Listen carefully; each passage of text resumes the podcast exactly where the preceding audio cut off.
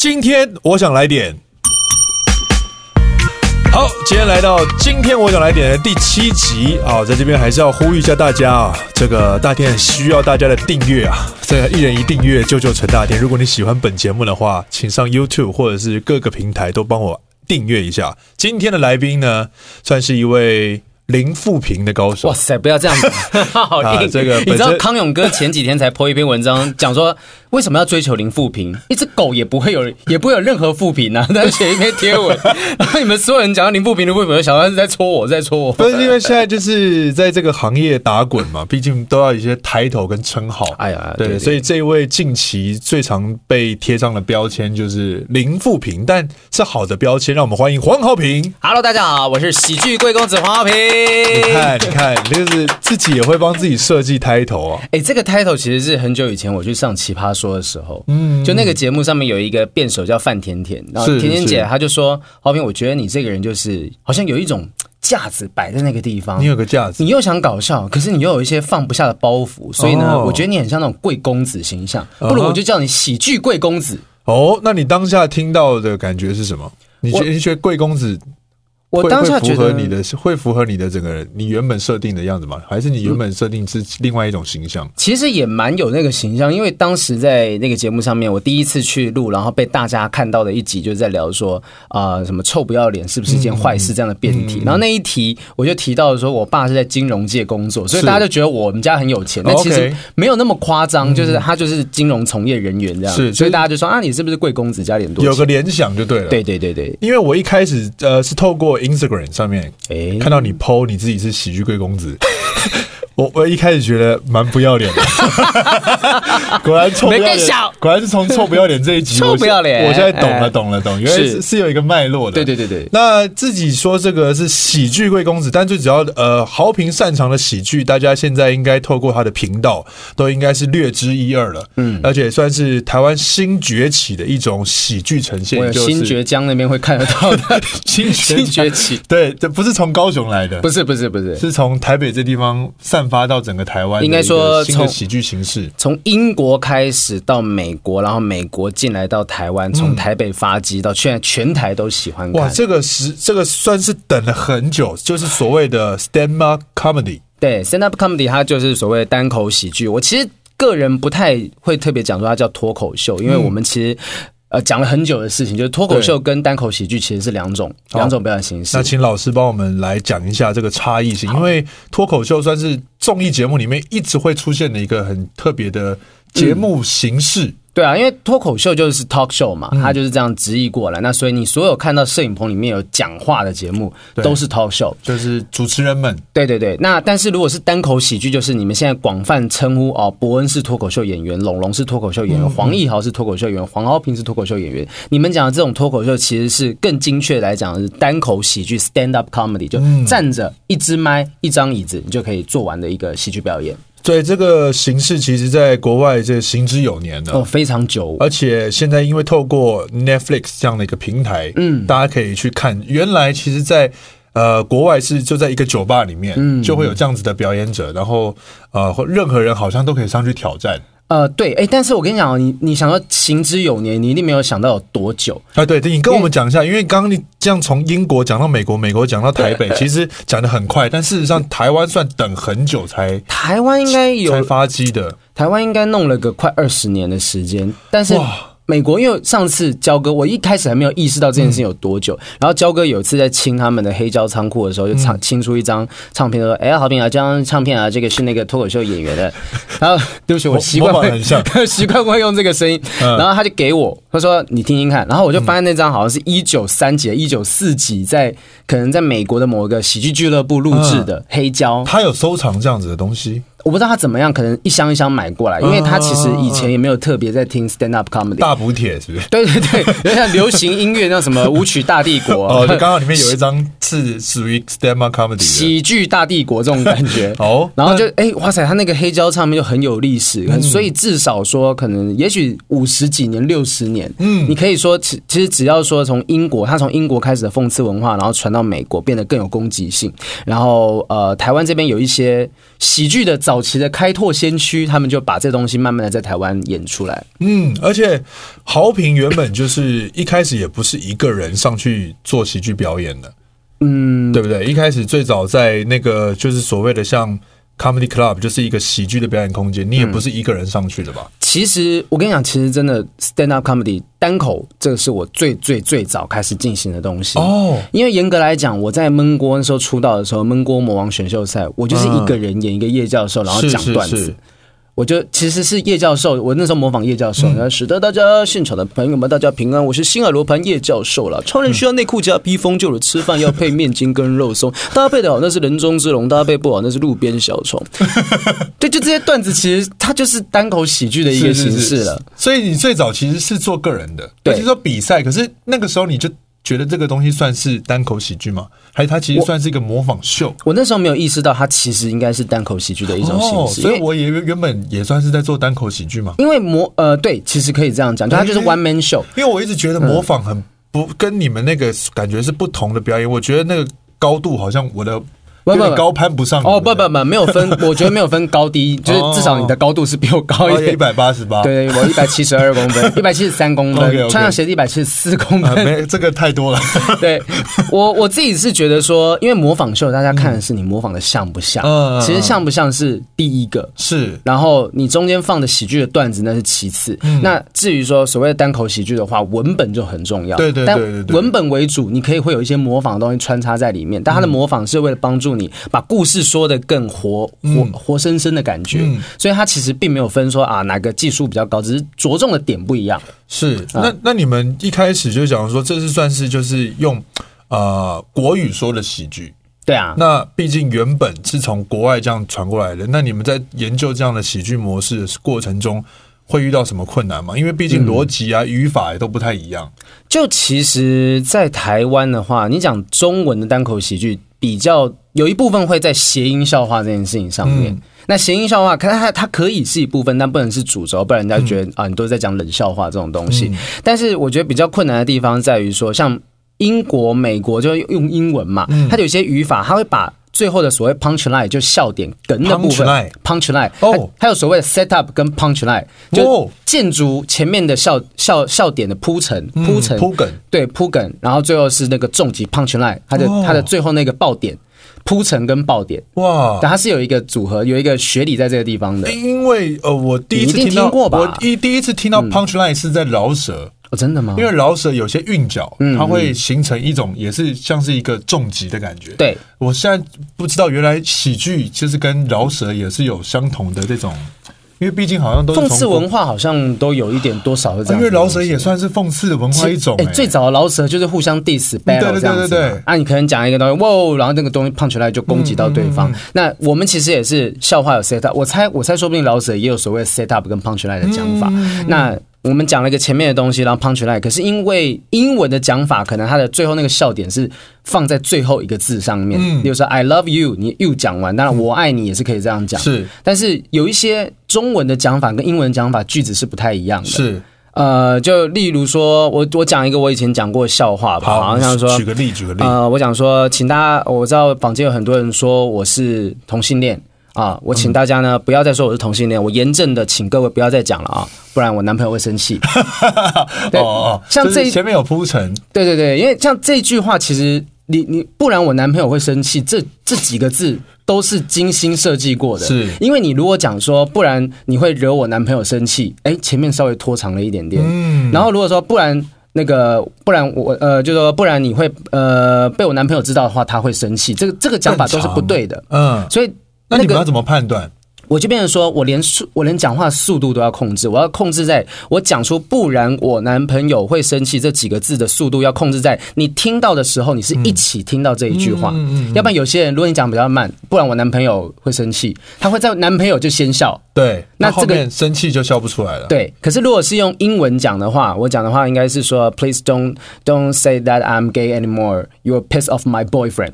哦，也是很有，也是蛮有力道。对，可是 You will piss my boyfriend 这边突然就变成空中英语教室，对，这边听起来好像好像那个 ICRT，我觉得很棒，我觉得很棒。我们是一个 international，对，international。就你 你你听看那句话，You will piss my boyfriend，它的重点放在 boyfriend，你要听完到 boyfriend，你才能笑，对你才会知道这个笑点是在讲哦，其实哦，因为我有男朋友，所以你会笑。哇，所以跟中文的铺陈方式是不一样的。对，因为呃，你等于是要这个 highlight 那男朋友这个字，但也不能让后面的这个变废话。嗯，因为你会惹我男朋友生气，这句话的力道跟。不然我男朋友会生气，我觉得不太一样。嗯，所以在光是英文，你要把英文的做 set up 跟 punchline 的做法变成是中文的时候，这件事情就有点困难。是是是。所以早期大家会呃用表演的能力，或者是用谐音笑话去做这些东西，但是到后期慢慢出现像伯恩这样，因为伯恩他真的是从小到大都是在美国长大，所以他就把这些东西慢慢的、慢慢慢做出来，大家发现哦。其实可以做得了，嗯，美式笑话是有办法用中文去呈现出来的。是，那我们大家就开始互相切磋切磋。哎，现在大家看到的东西就是很经过所谓的中文化的美式笑话。嗯，而且现在是提供了相当多的这个娱乐节目，因为你们每一天都在都在说，哎，哦，真呃，以前大概只有每个礼拜三。对，现在因为像伯恩他们，就萨泰尔娱乐他们开了一个叫二三喜剧的地方，是，然后其他有一些不知死活的老板，不，真哦，不知死活老板真的不知死活，就是他们真的是，他们也要，他们也开喜剧俱乐部啊，所以现在有很多地方都可以听得到吗？对，可是其实我我比较担心的是，其实市场没感觉没有到这么大，说每个礼拜都有很多人想要去听，嗯，所以这些老板初期应该就会比较辛苦一点，嗯，但如果他们本身本来就是经营餐饮。然后说啊、呃，有表演是其次的话，那我觉得那就就有点像是 live house 音乐演出，对对对对对，伴随着哎，你去那边吃东西也可以顺便听一下的这种角度。对，所以就其实好像现在星期一、二、三、四、五都有。哇。对，星期二就卡米蒂有有演，然后星期三也是卡米蒂，嗯、星期四啊，星期二卡米蒂跟二三都有，然后星期三就卡米蒂，星期四就是二三，然后星期五就是另外有两三间同时都办在星期五，他们都想说周末嘛，嗯，周末是需要放松的。嗯然后来观众的话，二三因为有伯恩自己在那边当主持人，所以礼拜四通常一百五十一百五十个人坐满。哇，真的！然后卡米蒂以前没什么人，然后现在因为这个风气起来了，所以星期三的时候大概也是三十个人、四十个人以上。那、嗯、因为本来场地就是小小的酒吧那种类型，嗯、所以本来也就是坐到满。而且你们现在就是已经慢慢培育出一大群这样子单口喜剧的演员，嗯、对。然后重点是你们除了会自己办个人秀或者是打团体战，嗯，而且你们也进化很多形式。因为我最近看到你们还有就是互相也有点像饶舌这样啊，roast battle，对，就直接一一人一句这样子对呛，也有点像饶舌 diss，或者是一个人上去就是像。集体吐槽某一个人，对对对，这个就是两种不同类型。其实我们都是跟国外学的，就是美国本来就行之有年这样的形式。嗯、就呃，其实应该说是英国，因为英国这个东西，他们有一个字叫 satire，嗯，就是讽刺，其实就是萨泰尔、这个，萨泰尔的这个翻译，对对对对。然后他们的东西就是 roast battle，battle 的话就是我们一对一的讲，我讲一个笑话，你讲一个笑话，但是都是攻击对方的。哇，那这就很像饶，很像老舍，很像老舍。对对对对，而且看的就是也是有到血脉喷张的，你们都蛮敢讲的。是那个真的是呃，我觉得有些东西现在也许如果我们讲出来的话，有些听众可能会觉得不舒服，因为他本来就不是这种类型表演的观众。他是不是需要一些空间来包装？要，它就像是舞台剧一样。嗯，你今天如果在。室外一个空荡荡的地方，然后演个舞台剧，我觉得效果跟在剧院就有差别。嗯，所以我们一直很讲求所谓要黑盒子。是，我已经试过好几次了。如果平常会很重的那些脱口秀的段子，是你拿去那种。四面都是光的，或者是室外空旷会，对，空旷的。你有去李明大会讲过？没有，没有到李明大会，吓我一跳。但是那种组成差不多，底下就是那种教授或者是比较年纪比较大的人，就是可能是什么学校办的那种。学校邀请，然后他前三排就放那种，就是都是老师，对，高官们。对啊，老师高官他们笑的就比较含蓄，或者甚至不笑。那变成说后面的学生，他们看前面不笑，说：“哎，好像。”我不应该笑，于是后面就整场、嗯、整场大家都很压抑，对，瞬间整场变 TED Talks，对，就大家是演讲性但。但说不定这些人，他们如果换到脱口秀的酒吧里去，嗯嗯，就算他是老师，他也一样。就肆无忌惮的能笑了，对，我觉得这是有可能发生的事情。因为其实我我认为一直以来都是不断的在尝试啊，这些各种不同形式。然后刚刚讲的是 Roast Battle 嘛，就 Battle 就需要有这种阴阴暗暗叫 Underground 的地方，就一条擂台，对，要有这种擂台。而且现场，如果你去看那个 Comedy Central，他们有一个喜剧频道，有一系列 Roast Battle，它很好笑哦。你讲完一个之后，会旁边有一群那种拉拉队出来演，出来叫嚣。哦，就是有点像拳击赛那种，呃，好像是那种类类似，就旁边叫嚣跳出来，旁边跳舞杂耍什么的，所以那就整个是一个非常完整的秀。嗯，然后另外 roast 的话，就是 roast 大会，之前美国曾经做过几次非常有名，就是川普的 roast 大会。嗯，哦，川普的？有有有，全部人都骂他，全部人都骂他，就全部人都在骂川普，然后最后面就是川普上来。会办这种吗？我们呢、啊，我要请得到啊！我们之前请过最接近政治人物就是瓜吉啊。哦，你的意思是说还要请川普本人来现场给大家骂？你说请到川普本人，所以你应该是要讲台湾的政治人物吧？对对对对，对我的我的意思就是说，你所以你们也会希望说将来可以拓展到就是把那个本人请来，还是现在已经有了？嗯、我们就之前那一次吐槽大会就是瓜吉本人来。可是因为瓜吉已经也算是单口喜剧演员了。哦，呃，他不太算，他其实、哦、他不是哦，他没有做，他有做过单口喜剧，但但他不是主要以做所谓 stand up 这种东西为主的。哦，他还是就是经营他的频道。嗯，那因为他有流量，然后当时评估下来，哇，那场其实那场的门票如果卖到三千块，我觉得都有人要买，因为那有伯恩，然后。又有我，没有啦，不是啦，因为都是一时之选。我都知道要讲什么。对，伯恩啊，Jim 啊，然后呃，凯利，百灵国的凯利，他也是现在 Podcast 的龙头，龙头老大。对，就这些人全部加起来，其实那个票加上瓜吉本身也有流量，那张票只卖一千块钱、八百块钱，哦，其实很便宜。哇。好佛系哦，对，那我们也是一种推广的态度了。对，而且你们也直接把呃每个人的片段就是逐次的放上去，嗯、每一段都蛮精彩。对对对，我们很意外，因为呃那时候几乎一一整个礼拜，我们一天放一支，嗯、结果每一支都上 YouTube 发烧。哇，真的是，而且都撑了两三天左右，甚至是好，我们我们是。两个礼拜，第一个礼拜每天放上半集的每个人，嗯、然后中间星期六的时候放全集，嗯，全部的放上去之后，下个礼拜再放下半集的个人。是，那通常理论上来讲，应该下半集的就大家看过，可能就不会看了嘛。对，对对，结果呢，照样上发烧。伯曾伯恩的那一段发烧待在第五名，已经待了很久，然后更不用讲 Jim 的，Jim 的也是非常多人。是。所以，呃，我们那一支全集播出的网络上面，当天晚上累积总共多少？直播在线人数快到两万人，哇，很可怕。我们当时自己也吓到，然后我们也很感动，说哇，原来台湾的单口喜剧真的被大家看见。对，你们是一个新从二零一九吗？一八？你说什么部分？正式崛起。我有正式决裂，正式崛起。你们有决裂吗？没有，要聊决裂是？要聊吗？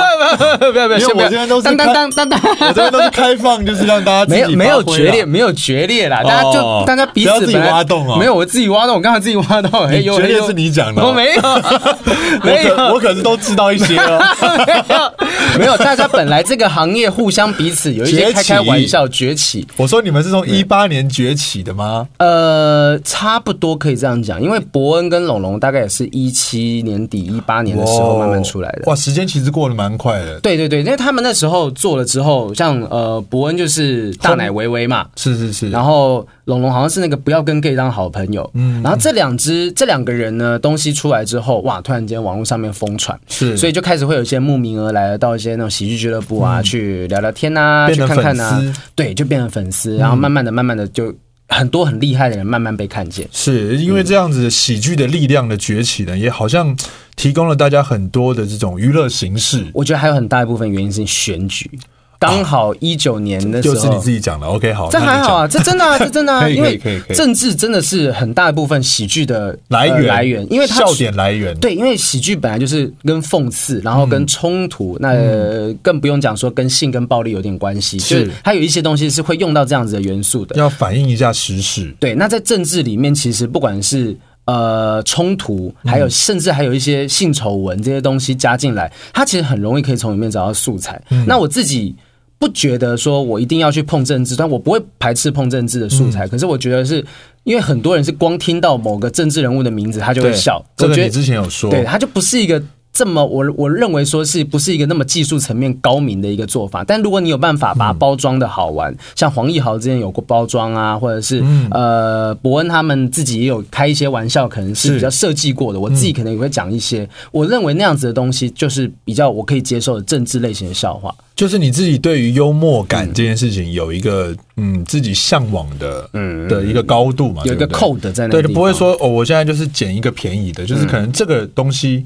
我觉得十个喜剧演员讲出来，这十个讲出来都会笑，嗯嗯，那你就觉得这样子好像就不是有你自己的 style，对啊对啊。但我我觉得这东西也都是一直在试跟一直在呃转化的啦。嗯、我觉得也许你这时候愿意讲，你不不想要讲荤梗，不想要讲所谓的所谓的地狱梗，但是过了五年十年之后，发现哎，我好像可以驾驭得来这样子的东西的时候，哎，我有办法把它处理的，可能不会冒犯到太多人，或者是他的。喜剧成分会多过于冒犯的成分，好，我可能又会去尝试这个东西。我也是在帮未来打预防针啊，所以之后，他之后开始发一些东西，啊开始攻击我说：“你当初你不讲第一个。”对，应该是说，呃，每一个人在某一个阶段有自己的一个形象跟人设，嗯嗯，那有一些笑话是专属于这个时间点可以讲的，那可能长得更大，能够驾驭更多的笑话，就是这个大家可能，我们就单独的现在来聊一下关于幽默感这件事情，因为有些人可能会觉得，哎，这个笑话我之前可能 maybe 在电视上看了张立东讲完，嗯嗯，结果哎，这我自己讲出来就，哎，怎么效果好像就不太一样？真的有之前就是有补习班老师传讯息跟我讲说，他想要把我什么，你觉得呢？呃，那不一样的笑话拿去他们在补习班上课的时候讲，是他说他讲的时候，学生反应就没有他的感觉这么那么好。嗯，但我觉得那就是因为有些笑话当时我们创作出来的时候，很多的节奏是跟着我讲话的节奏，我的节拍，甚至跟我本身的人设有关系，也跟表演有关联。对对对对，那那怎么办呢？那你你要怎么去让大家找到属于自己的幽默感？因为你你现在也有在开始教关于说话。对对对的课程。不踩不踩啊，对对对，就是感觉你有希望给予大家一些，我相信呃部分的听众也会，像呃最常讲就是你问女生说，嗯。呃你喜欢什么样子的男生，嗯嗯，然后女生就会有一个非常统一的答案，我喜欢有幽默感的男生，但这个答案我每次听的时候都会噔就会三条线直接 噔就下来这样，然后我想说哎。诶那你这样讲，应该不是说你喜欢我吧？一定也不是这个意思嘛。那大部分的条件一定不会有人说哦，一呃，应该很少的女生会一开口说哦，我喜欢帅哥。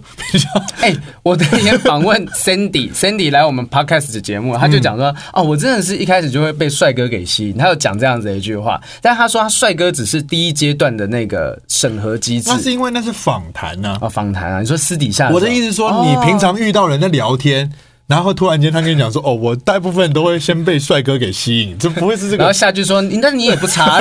”这不会是一个常人的答案嘛？对对对，正常的十个里面，我真的觉得应该有九个，嗯，我还我觉得十一个了，都是会说：“哦，我喜欢。”一个是旁边那个在旁边在喝茶的，然后说：“哎，我也 喜欢。”对，也会加入，我也喜欢有幽默感的男生。那到底幽默感怎么有？怎么会让人家觉得你是有幽默感的？我觉得，与其说幽默感，不如说有观点。因为我看到的时候，像 George Carlin 他就讲过，他其实没有在写笑话，嗯，他在写的是观点，他写的东西是真实，他光是讲实话，嗯，大家觉得好笑，因为大家会有共鸣。他把社会上面他把他观察到的现象、荒谬的事情点出来，嗯，他甚至不用加多少太多奇怪的东西，他就如实陈述就很好笑。他讲 telling truth，他讲的是真话，光是这样子，他就有好玩的东西在里面。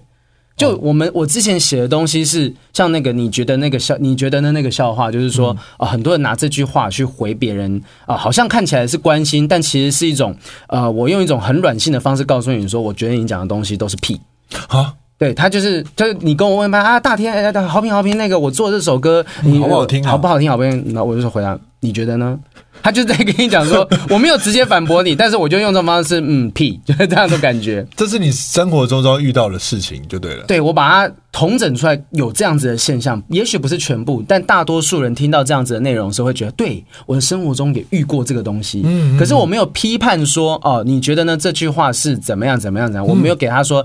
你没有给他加注一个什么？我没有说啊，扣个帽子。我没有说这句话就是一个敷衍人的话或者什么。我没有在段子里面第一时间先讲。我通常讲完说，当你回答你觉得呢，你就知道啊，我这东西烂掉了。这句话的时候，大家就会笑了。因为大家是感觉到你讲出了一个真实，嗯，所以我其实我觉得幽默感的来源其实是来自于说你对这个世界有没有观点。你看到一个东西，人家在路上推销，或者是人家做直销找你去聊天啊什么的，这些事情当中，你有没有办法发觉到它其实是不应该发生的，或者是这些东西是荒谬的，是可笑的？有有一些 bug 在里面。对，我觉得幽默感，他说有没有幽默感的男生是。其实潜台词是你的幽默感跟我是相同的男生。如果我今天讲了一个你不觉得好笑的东西，是，可是我这个笑话在别人的那些地方都很有很重，很重，那我还算是个幽默感有幽默感的人吗？是，呃，嗯，哎，对不对？所以我觉得女生讲这句话的时候，通常是你能够逗我笑，我就觉得你是你你是有幽默感的男生。那这个女生可能在做的事情，就是在寻找观点跟她相同的人。OK，所以我在吐槽，例如说我有时候跟女生吃饭聊天，然后我讲到说星座这件事情，我不相信什么的，我讲几个星座的笑话，她笑得花枝乱颤，她就会觉得我是幽默有幽默感的人。可是如果我跟别的女生讲，她就说不会啊，我觉得星座很准。可是我这个笑话明明在。网络上面转载几十万则，大家都按赞，大家都分享。对，但他就不对他的胃。那我在他眼中就是一个没有幽默感的人。哦，嗯、所以是应该是说两个人的 sense，嗯，是不是有对到？就是观点啦。哦，所以我觉得喜剧演员有一点辛苦，是在于说我们的人设很清晰。嗯，我们我们在可能透过电视，对大家看到我们在 YouTube 上面，在任何一个公开的平台上面，我们讲说啊，我们不相信宠物沟通，我们不相信星座，所以第一时间人家女生认识我们说，哎，听说啊，不要在她面前聊星座了，她不相信星座。有真的遇到这样的，就是因为你讲的很，因为你要一直掏。自己的生活经历出来当当做表演嘛，尤其是那会真的影响到你的生活。真的，有的那个吐槽大会的时候，里面一大人工作啊，黄浩平就是好平姐啊什么的，然后说她是女同志什么的。真的有有人就会看到我就说，哎，我有看你火火烤大会被攻攻的好惨哦什么的，好辛苦哦什么什么。然后他们就会。对我有一个既定印象是说被人家开性向的玩笑，嗯，可是真的认识下来之后才发现，哦，其实黄浩平不是这样子。哦，那那跟你刚刚讲的，就是有除了就是跟性向有关系的，就是会被影响的吗？呃，有星座或宠物沟通啊，因为有时候我就例如认识不不一定是女生，但你自己本身是真的不信。我不那么能够接受你把人类单纯的分成十二个类型这件事。哦，对，我之前也有在研究这件事情。但我觉得我可以很合理的把人类分成，例如说，好，上升星座，还有什么太阳星座、月亮星座，嗯嗯、它就多了三个金星、木星。对，十二乘十二乘十二，至少就有十二呃一百四十四乘十二呃多少？大概一千一千多嘛啊。我们我们我们是喜剧演员，不是李祖生。对对对对。你算一算这样子的分类，它其实是可以用统计学嗯计算出来的。就星座其实它有其道理。例如，你今天说在春天出生的人，嗯，他为什么好像呃比较有机会？他感觉上比较身强体壮，有机会当运动员？为什么？因为他在出生的过程当中物产丰饶。嗯，以前古代人啊，因为那个时候都是就是粮食很多的时候，丰盛。对，他如果是在春天出生，他在。妈妈这是有依据的吗？这是很合理的推论呢。哦，就是有人讲说，瑶在春天出生，也许摩羯或者是什么。我举例来讲了，因为我不知道你对，也许也不是运动员啊。我说我举例嘛。啊，现在春天是三四月啊，跟你在我是一月九号，所以如果假设有三四月出生的人，我也不是运动员啊。你身长体壮的，你只是不走啊。哦，也是。你可以打篮球啊？可以，可以，可以，可以。长得一脸赤木刚宪的样子，还是还哎，你看你长得高，嗯，你长得高这件事情，哎，四月。我是不是可以讲说，有可能就可以推论说，因为你在物产丰饶的春天，嗯，这些春暖花开的季节，所以你呃，如果你在古代出生，你就不不愁吃穿，你可能不用担心没有粮食。可是，在冬天出生的小孩子，是不是他比较容易因为没有东西可以吃，或比较需要挨饿受冻，他的营养摄取就比较少一点点？嗯，听起来有点恐怖。对对对，这是其中一个讲法，就是比较直接的观 直观的说法嘛。那包含你出生的季节，是不是在，例如说你出生的季节刚好跟明明同都是同一年出生，可是在一月出生跟七月出生，你们毕业的时间点就不一样。嗯，那你们进入社会时间可能也会有差别。嗯，那大家讲说啊，好像什么什么做比较容易有机会找到工作，这样就会有一个统计的问对理论出现了。其实它就是，我觉得星座是统计学，就是你要讲说远距离遥远的几千万光年、几千万光年以外的星系会影响我们的生活，我觉得这件事情太远。可是你要讲说，我因为用星座把人分割成三百多个分类，或甚至一千多个分类，然后也许，比如说摩羯座上升星座在太阳，呃，太阳星座在水瓶的人，有百分之七十五的几率，嗯，他会变成一个喜剧演员。嗯，那我觉得这就是有可能发生的事情，嗯、因为这是统计学。但如果不是，你就是刚好是那百分之二十五，这就像气象报告哦。你知道气象报告是怎么样推算的吧？我不知道哎、欸。气象报告，气象。我为什么？我为什么？我为什么会知道？我看起来像知道很多事情的人吗？因为气象 气象报告不是预言，它不是预言、哦。当然知道，就是推测嘛。对，它是怎么推测的？它是说，好，明天的湿度是二十。呃，降雨呃，湿度就是二十，我不知道单位是什么，湿度是二十、嗯，然后那个温度是三十五度之类的、嗯。好，我们就看说，过去历史上有一样气象条件的状况之下、嗯，有哪几天有几天有下雨？一百天都是一样气象条件，统计出来有三十五天都有下雨的状况、嗯，那降雨几率就是三十五趴。你怎么会知道这个事情？以前我是李祖生。啊！我以前是李主生 哦，搞了半天你不是文组的，我以前是李祖生。那你刚刚算不出来，我罚你把一四四乘一四四。不是，你要给我个纸吗？我要把它算出来。哦，你是李组的，我李祖生啊。那你那边装什么？好像我文组的知道这件事情。没有啊，其实我好像也是理组诶、欸。这个可能高中没有，就是你学测的时候，多少你考那什么物理化学，嗯、可能会稍微了解什么自然科学大那个以前叫什么的忘记了。呃，你考试距离好远哦。理化还是类类似这种东西？物理对对，到底是什么？反正以前可能高中考试多少会有考到这样子的内容，所以我觉得星座不是。不是不合理，而是我一般听到大家可能就用十二个星座去分类啊，你摩羯座你一定就怎样怎样怎样怎样怎样，可能可能很完美主义啊，对对对对，那母羊座的爱生气啊，嗯，那就是我是我是真完全不知道这些东西，你是完全完全不知道，但有人讲说啊，摩羯座就比较理性啊，什么工作狂什么哦，好这些东西在我身上成立的，嗯，但有人讲说摩羯座专情啊，啊，可是我前女友就摩羯座。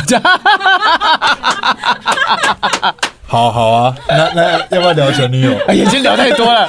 呃，大家可以转到不正常爱情研究中心来听我前女友的故事哦。因为黄豪平在讲脱口秀的初期啊，我真的觉得最辛苦的就是他一一定要跟他的回忆一直努力的共处。你知道，就是我没有其他段可以讲哎。你以前为什么要一直？一直消费他，没有想说，就是这就是我的人生历程的嘛。那当然，其实我在哎，我在亏他的过程当中，很大部分在亏自己。呃呃，我觉得这样子的东西，既然没有，是不是？既然都 不不会啊，因为我我自己是听，因为我豪平刚当完兵回来的，就直接办了一个他自己的专场嘛，一了百了。然后在那个专场里面，就会一直听到他女朋友。环绕在整个音响，就会像个杜比环绕音响，All around you。那我现在最开心就是，哎、欸，豪平终于没有在聊他的女友，因为他终于已经打开他自己的脱口秀的视野了。因为有我，我觉得，例如说我在想梗之前，我在想段子之前，我会积极的去体验这个世界。嗯，就我会去想要尝试各种不同的东西，看做了什么疯狂的事情吗？呃，例如说，我就去。就去尝试那个什么，我那时候在我跑去宜兰那个叫什么外外外双溪 外滩吗？外滩外滩就是试那个飞行伞呐、啊嗯啊。你自己去？我自己去，我自己一个人去。然后或者是说在写某一次的段子之前吗？对对对，真的想要去找一些不同的生活体验。嗯嗯嗯。然后或者是东区有一个 VR 体验馆，我想说怎么那么酷，有人花钱？对我也自己去，对，都都是自己。豪平 突然哽咽，让我喝口水。豪平都是自己去哦，还有什么？你还自己去了什么地方？我自己去挂急诊过，真的真的。豪平，豪平最近，哎呦，豪平最近有一个哇，豪平好多文章是不是？好复杂的一个人哦，好多东西可以聊哦。没事，因为我刚刚我们刚我们刚刚是中断了哪个话题跑来这里的？我原本是要问你，就是关于。你讲段子对你的生活有什么影响？嗯嗯，结果绕着绕着就绕到你的女朋友，让我哎、欸，我突然间有一个对你女朋友想要讲的事情。可是我觉得，但你后来又聊到自己去，我想说自己去好像也很值得聊。你一定没有发现我偷偷的把话题转开了吗？我有发现啊。我觉得，我觉得是这样。先把自己去聊完，我再聊女朋友。我先把我先把段子对我生活造成影响 这件事情。好，你讲你讲。就我觉得，其实它有负面的影响，就是。他对你可能会有先有刻板印象，所以我不一定会马上喜欢上你这个人。嗯，但是他也帮助我在他太入戏了。啊，对他可能会入戏，很多观众都这样子，嗯，超多观众认真，很多观众现在看到我，因为 Jim 在那个火烤大会里面就讲说黄浩平是女同志，就是大家都开我是同志，大家不要说她是同志，她是女同志，可能就类似这种逻辑。是，然后所以大家看到我就开玩笑说豪平姐，豪平姐说第一时间的刻板印象就是黄浩平她就是同志。对，那我觉得说被认为是什怎么样都没有关系，但有时候的困扰是在于，他如果认为我是同志，他可能就不会想要跟我有进一步的交流，对发展。啊，断绝了你的女人缘，这是有可能发生的事情。但是桃花被斩断了，但是它对我来讲也有一个帮助，是有个话题。哦，就想要了解你的人，我以为是可以假装成他的姐妹，要说啊，我们一起去买唇膏，然 后你要用唇膏，我用嘴唇帮你涂。哇，豪平讲出他心里的话喽，才三十四分钟，他终于忍不住啦。没有，我觉得，我觉得说这帮助我很大的是说，因为我我以前从来没有想过说这些段子会被很多同温层以外的人看到。嗯，哦，好多，而且现在。呃，之前让，焦哥有讲说，Selina 要看你的专场，然后最近又听到林依晨也也想要看你的专场。对，但可惜我们巡演已经先告一段落，暂时将来将来将来会有。对啊，我觉得也不能说啊，他想看我就帮他开一场，但事实上可以吧？我真的是有去问了一轮。我说林依晨专场啊，我就讲说周末周末还有哪一场是我可以上去讲的？他说，哎，现在目前都排到明年年初。哇，真的是太蓬勃了。所以嗯，我觉得他就是一个很好开话题的机会，嗯，就是也带来了一些呃，不能算不便。有一些让大家对你有些更意外的认识，对大家会觉得哦，黄豪平不是只有在节目上面在大哥身边插科打诨的人，是就是发现了你的才华，嗯，对，除了综艺的这种综艺逻辑之外，其实你是可以自己 handle 一个大概四十分钟的一个完整的演出。那刚刚又聊到说要写段子必须自己去。嗯嗯，然后最近就写了一个关于别人呢、啊、无妨啊，我也是有去试图要写那种密室逃脱的，这就不能一个人玩了，哦、就是去尝试一些没有试。那你还自己去做了什么吗？你最近就在文章上面写了一个有一个一万多个赞，关于自己可以很跟自己相处的文章。嗯，就看电影啊，看电影啊，看舞台剧，有时候我是自己一个人去啊。那这样也会帮助你写段子吗？呃，可以观察。就可以观察到人家对，像我觉得大家对一个人的偏见就很容易可以写一个段子出来嘛。哦，对对对对。就我我我去我前几天一个人去澎湖玩，就上上礼拜我一个人去澎湖。他自己一个人去澎湖玩。我去我去参加朋友。澎湖湾，澎湖湾，自己去澎湖湾。你是去干嘛？我参加朋友婚礼。啊，就是吗？真的，而且我自己去，我真的自己去啊！因为你知道，很少人，你好能跟自己相处哦。我本来是要去潜水的，然后在澎湖那段时间真的是太满了，没有机会下去。那我想，好吧，那就去逛逛晃晃。然后后来就是去三天两夜，嗯，最后一天就去朋友的婚礼结束之后就回来。那自己跟自己相处，会觉得呃，真的会有 lonely 或寂寞吗？还是其实你已经完全已经很能够跟自己？我觉得是我可以，我觉得那篇文章里面写的东西是说，我可以群聚，也可以独处。嗯，我不是不喜，我不是不喜欢跟人交往，而是我可以一个人相处。嗯嗯，我觉得这是有差别的，就是孤僻跟就是不只想要一个人跟我喜欢，呃，只想要一个人跟可以一个人是两件事情。嗯，所以像我那时候在澎湖，我就感触很深，我就进去每一间店家，我要买黑糖糕，他都会问说啊，你们什么时候回去？可是我就一个人。但是只有一种可能性，要有两种可能性，一个就是他都都觉得所有人淡淡的忧伤吗？不会啊，我只担心完全不会，我只担心老板是不是看到了什么我 没有看到的东西，哦哦哦、是在担心这个。他说：“你后面那个女生朋友要吃吗？” 我就说：“谁谁？”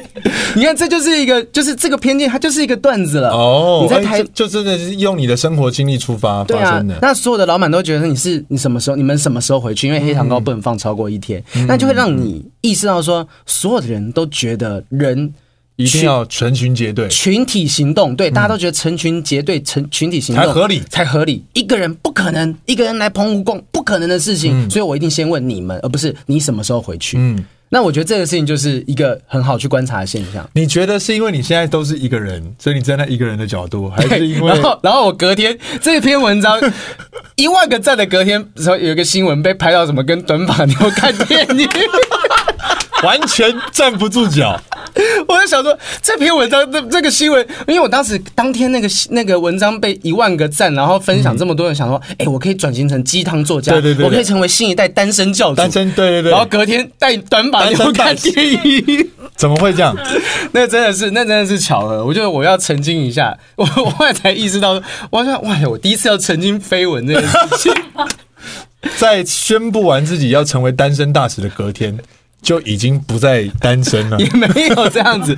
而且那新闻是一个月前的，我就想说是不是之前拍的？对，就是他。那你在一个月前就不是单身大使啊？不是一个月前，我自己一个人去看，我可以出示我对话记录。我是 我跟大佩留一张票。应该是消失的情人节失忆，然后那个是我们在那边遇到的一个朋友。哇，好官方哦！天哪！豪平，你怎么开始变得这么市侩了？我可以出示，大家可以看一下我跟大佩的对话记录。我跟他聊一张票，这样子就是刚好巧遇了。对对对，然后我就觉得这个事情讲我们心虚啊，事情太荒谬了。我感觉应该在下一次的你的专场会看到这个。有有可能就啪啪啪！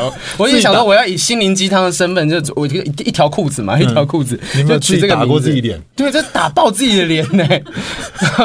反正没差没差，就是我觉得这篇新闻就很小，也没有被大家注意到。那对我我来讲，就是一个很。荒谬、很好笑的事情。我觉得，作为一个喜剧演员的好处是，当你遇到一些鸟事的时候，你第一时间会想说：“哎，我要怎么把它写成段子？”嗯，因为这就是我如何走过失恋那段时间。就是我一直在想说，这这段感情当中，这最后面这一段路当中，是不是有一些很荒谬的好笑的事情？嗯，这个悲剧的核心是不是有好笑的事情？这是我们喜剧俱乐部的老板教我们的。嗯，他说。你所有人，我们所有人去开专场之前跟他开会，他都说，你就往你过去的故事有没有什么悲剧，跟写歌一样哎、欸。对，你要找到那个悲剧的核心。如果你发现的核心是荒谬的，你讲出来大家会笑，那你等于打败了这个悲剧。哦，所以当我讲说，好正面哦。对，我就当我讲说，哎，我去，呃，我我我去服役，我过我我过两个礼拜，我女朋友我下单位两个礼拜，我女朋友就对狼照。哎，他他跑的速度，哎，我那个从超市买回来的牛奶，那保存期限都比这个长。这句话一讲出来，所有人就笑了。嗯嗯嗯。那这件事情，外面有有经纪人在笑。对他，他已经听了太多次这这个笑话了。是我经纪人，哦，经经纪人，我经纪人第一次听。哦，他第一次听。对。而且我那时候用英文讲，我英文讲还要补一个东西。我讲说，呃，the the milk I bought from the supermarket can last longer than that, and the the milk smells better. 牛奶闻起来都比较好闻哦，哇，就是高级啊！用英文的话，你看 “milk smells better”，用三个字，我又多加一个笑点。那时候我去英文专场的时候讲这个东西，大家就很嗨。哇，豪平还有讲英文的专场，就就全部都是单口喜剧，全部用英文说。对，但我不敢讲到三四十分钟，我还没有这个能力。就我那时候试了一个十分钟的内容，就把。中文的段子把它翻译成英文，但是我去试的过程就是遇到我一开始的状况，就你的 punch line 可能跟平常中文的语法不一样，所以像呃最后一句说你你为什么我我在中文场没有讲说哦呃牛奶闻起来比较好闻，因为这句话在中文的语法是不合理的，听起来怪，而且听不懂，对，听不懂。但是如果用英文的 milk smells better 这三个字，外国人就完全懂你在讲什么。而且而且这样形容真的。因为透过翻译，就感觉更更棒了。虽然说在英文好像是一个很习以为常的，就是日常生活的对话，对对对。但是在翻译成中文之后，突然间觉得哇，你好会形容啊！对，所以我觉得说，其实那个老板，我觉得我们喜剧俱乐部老板 social，我们一直都开玩笑说他是地下喜剧教父，underground 的王伟忠。哦，好高级的称呼，你有跟他遇过吧？有有有有，因为我一开始还没有白还没有出道之前，也在 Comedy Club 就是有讲一些。你那时候做什么样的演出？就是双人模仿秀。嗯，对对对，一开始没有舞台的时候，那边给了很多呃热爱表演的大学生们一个很很不错的空间。连那个谁，陈日升，哦，变魔术的陈日升，就是视觉的冲击。哦，现在是那个。那个疫情，疫情隔离，隔离魔术师，隔离魔术师。大家开玩笑，我看到有个魔术师跟他开玩笑说，这个什么大卫布莱恩在那个水底下二十天，那算什么？我看到陈日升在游轮上面三十天，那才厉害。对，陈日升真的是蛮了不起的。然后他，但是他其实本来就是非常厉害的魔术师，只是他最早真的是在卡米蒂演出。你现在去卡米蒂还可以看到他的演出的海报。对对，因为那边就是提供了大家在一开始如果不是。有很多电视节目可以上的时候，其实很多人都去那边做表演。对啊，然后地下喜剧教父啊，吴凤也是那边出来的。吴凤对啊，虽然说就是 social，他有一个，他一直以来他都开班，然后他每次会讲一个笑话。他讲的笑话，我甚至怀疑这笑话流出来真的是他自己写的。就他讲说，有一个人去五十岚买饮料，嗯，然后店员问他说：“哎，你饮料要袋子装还是用杯子装？哎，你要你你饮料要袋子装吗？”然后他就说：“不，我要用杯子装。”就是这样子的笑话。我刚不小心破梗，因为我没有讲 这个笑话，我平常没有在讲。怎么摧摧毁了别人的笑话？但是他每次都讲这个笑话，他就说你要用袋子装吗？不，我要用杯子装。他就是 set up 跟 punch，而且它里面其实这个笑话的结构是很深的，因为它同时是营造了一个环境，让你有所谓的错误引导。我以为你要往 A 走，但其实他却往 B 去理解。嗯，他就用这个笑话，每一年每一年都用这个笑话去。这笑话我听过哎。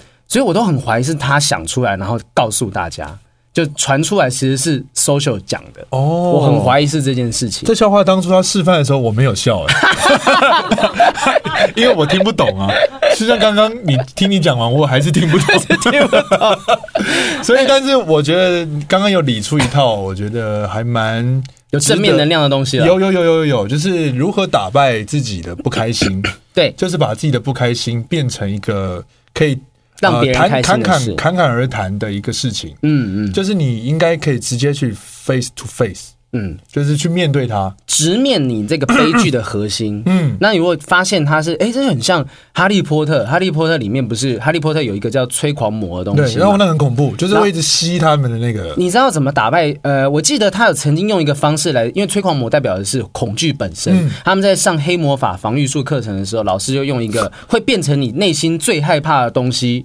的一个一个一个玩玩具，它会变成蜘蛛，对，变成蜘蛛，或者你害怕小丑，它就变成小丑。嗯，然后他用这个东西打败的是有一个有一个咒语叫“痴痴荒唐”，我还记得很清楚是咒语。他这个咒语是可以把你最害怕的东西变成好笑的事情。就例如说，我害怕老师，我瞬间就把这个老师变成一个欧巴桑啊，或者怎样穿的，就是很荒谬，你会笑。我觉得这件事情很有哲理，就是当你恐惧的东西，你发现它其实很好笑的时候，嗯，你就不会害怕它了。哦，所以当你觉得难过的东西，你如果能够找到那其中一个最核心、最荒谬的事情，你就不会再因此而难过下去。哇，嗯、这个这个真的是呃很特别的一个见解，因为当初看跟你现在这样讲，我就觉得哦，原来他有这一个道理在里面。你以为我当时就纯粹在消费，那是疗伤的过程啊。哦，因为我觉得也因为你的女朋友让。嗯让我们两个的感情变好了啊！我跟很多人真的都是这样子，就那段时间，那那一阵到底打了多少通电话？我一直以为我是最特别那个，结果其实大家都是吗？你知道昨天昨天昨天秋豪奇新书分享会，然后他也是讲说，豪平跟我认识，也就是因为他那段时间兵变的时候找我交流。好了，你自己坦诚，你到底因为这个事情，你到底交了多少个朋友？我我应该说不能说我交很多朋友，而是说我开始去。想办法用其他生活来填满我失恋的这个空白，嗯，所以我就很努力跨出去，就是我很努力的去认识很多不同的人事物，就我甚至那段时间学会潜水。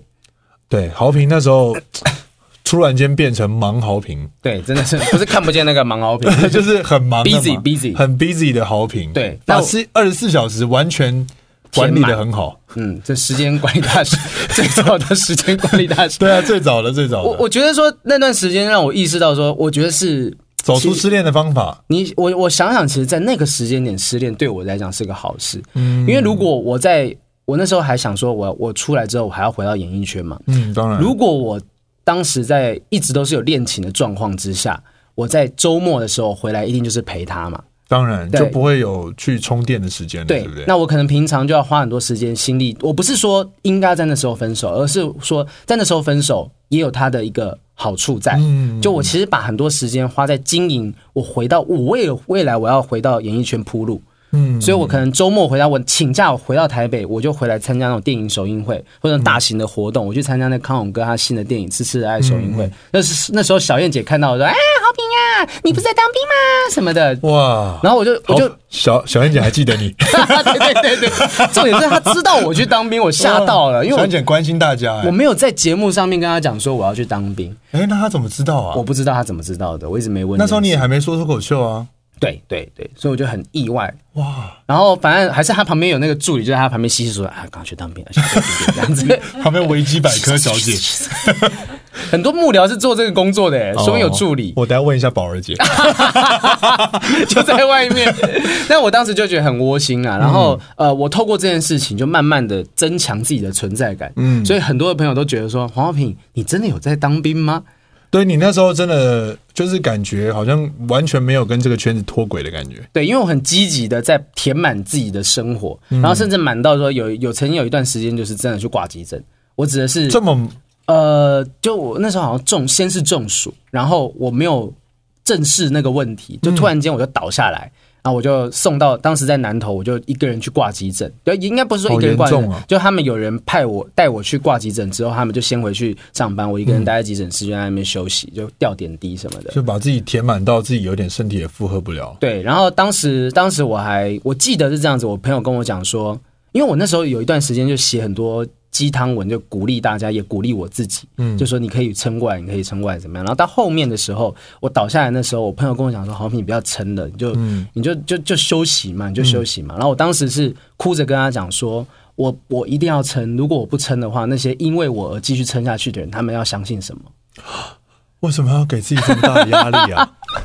我当时是这样子的想法。豪平，豪平，所以严格来说，嗯。就是到目前为止，我们演艺圈的事情，我觉得他好像没有造成你太大的挫折。但是失恋真的有造成你很大的挫折吗？失恋不能说是，他一定是有造成挫折，但是他他就是让我从我每次去演讲都讲这句话，我说他让我从主观的世界跳到客观的世界。我以前对这个世界的想法是怎么样怎么样，但失恋这段期间让我意识到说，其实这世界从来不是照我所想。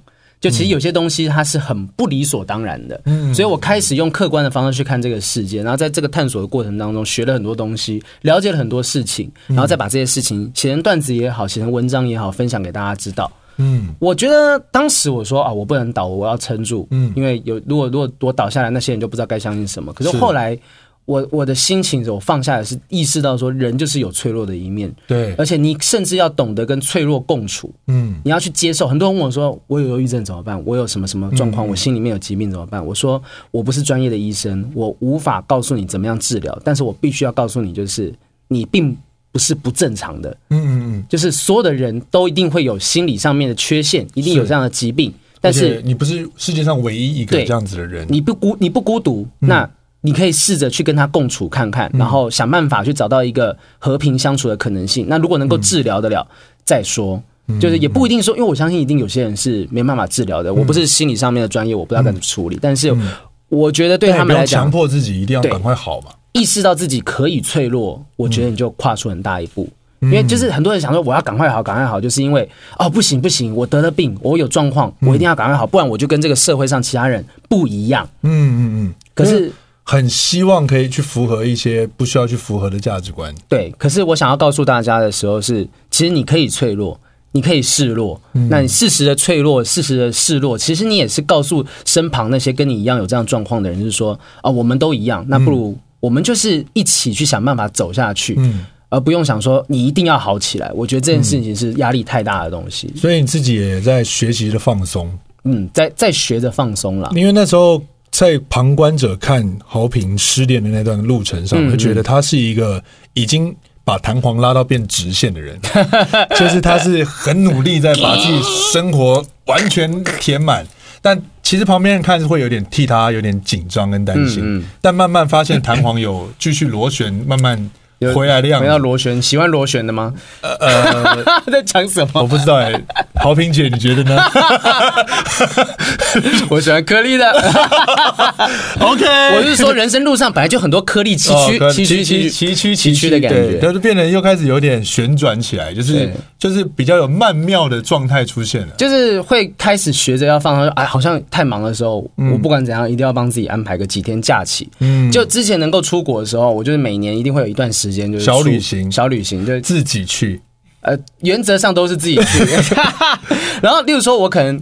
哦，我之前都是在过年前后，因为我以前的工作模式就是过年前后是没什么事的，嗯，所以我就会安排，对对对，然后我就安排个五天十天到国外去玩。之前是刚退伍我就去，呃，我去哪里啊？洛杉矶，哇，然后然后隔一隔一年的时候我就去纽纽约纽约，纽约，然后再隔一年我去伦敦，就是今年年初的事情。然后每一次都请大概八天十天的假，然后请假的时候，就是我经纪人就会觉得说，这段时间你就不能够接工作啊，你这样你不能赚钱。我一开始也想说好。我是不是就取消这个旅行？我还是要接这个工作。后来呢？后来我发现，如果我只要因为工作我就必须要取消这个旅行的话，那我一辈子都不用想要出去了，因为怎么样都有可能会有工作进来，所以我就变成说。我那时候心态是好，我定下来这个时间，这个时间就是我休息的时间。嗯、我休息回来，我再继续接。我觉得我需要这段时间让我充电，让我放松，嗯、也有才有办法去吸收。不同的东西，我像我这次去伦敦，我又写了一些伦敦的段子，嗯，然后而且去看了当地的就是喜剧表演，对对对对，这些都是这不走出去没办法，对啊啊，你一直待在在台湾就只能在喜剧二三，不会啊，就是 你们讲的好像还可以去卡米蒂亚，就在台湾你还是可以跑到不同县市，只是我觉得今年的对我理解就是说，哦好，其实不一定要到国外，你可能在哦。其他县市看见台湾，看见台湾，齐柏林，哦、我是黄柏林，然后反正就去看这些，看这些不同县市，有一些小角落，也有一些好玩的事情发生。嗯、你看我去澎湖，又可以开始写一个人的段子。澎湖，对啊，澎湖。好，总之呢，今天豪平分享了一些他自己的对于幽默的见解之外，嗯、也感受到啊、呃，他现在很积极努力在经营的这个。单口喜剧的事业之外，对，就是他一路这样子从他遇到了，因为他自己觉得就是脆弱的一面的这个关于失恋这件事情，嗯、但却也改变他很不一样的人生，因为感觉好像豪平突然间发光，就是在哦这件事情之后，对不对？我觉得可以这么说，是我以前觉得我的人生，也许我的生活某一部分是要为了某个人而活。嗯，而那段时间让我学习，我可以为自己而活，而那样子的自己是闪闪发光的样子。对，那我觉得我不一定要爱着某个人，我才可以闪闪发光，但我相信，我今天不管爱着谁，或者是目前只有我一个人，我都可以闪闪发光。嗯嗯，要先学会爱自己。嗯才能够有能力去爱别人。我觉得这又是另外一集可以聊的内容，所以可能要去你那边聊、啊 嗯。这句话有一点好，我觉得可以可以考虑、哦。不一定是不是？学会爱自己，爱别人。因为其实你知道，昨天昨天那个新书分享会的标题就是“没有别人怎么做自己”。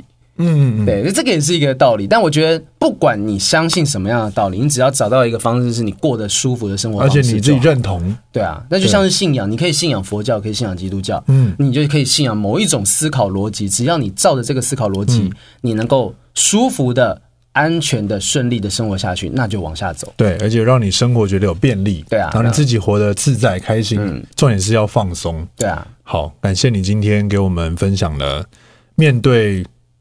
不开心、悲剧的方法就是直接面对它，嗯、而且把它扭转成喜剧，找到它荒谬的核心。这就是我们那时候喜剧俱乐部老板 social 教我们的东西。那也希望大家听到的话，如果你们遇到这个状况，你们未必有像我们有办法写成段子的能力，但是可以试着用我们的思维逻辑去思考这件事情。嗯、搞不好想一想，你就觉得，哎，其实也蛮好笑，你就自己在家里就开心了起来。而且，呃，但重点是不要急。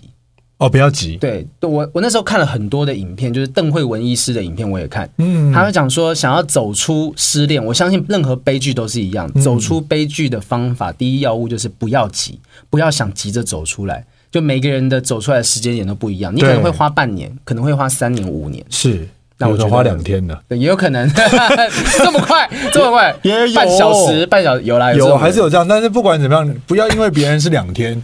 你就觉得自己要两天，对，活在自己的时间表里面，对，对，活在自己的时间空间，为自己而活就好。嗯嗯、感谢黄豪平，下课。哎，下次要去你那边聊，好啊，可以聊一？聊刚刚那个。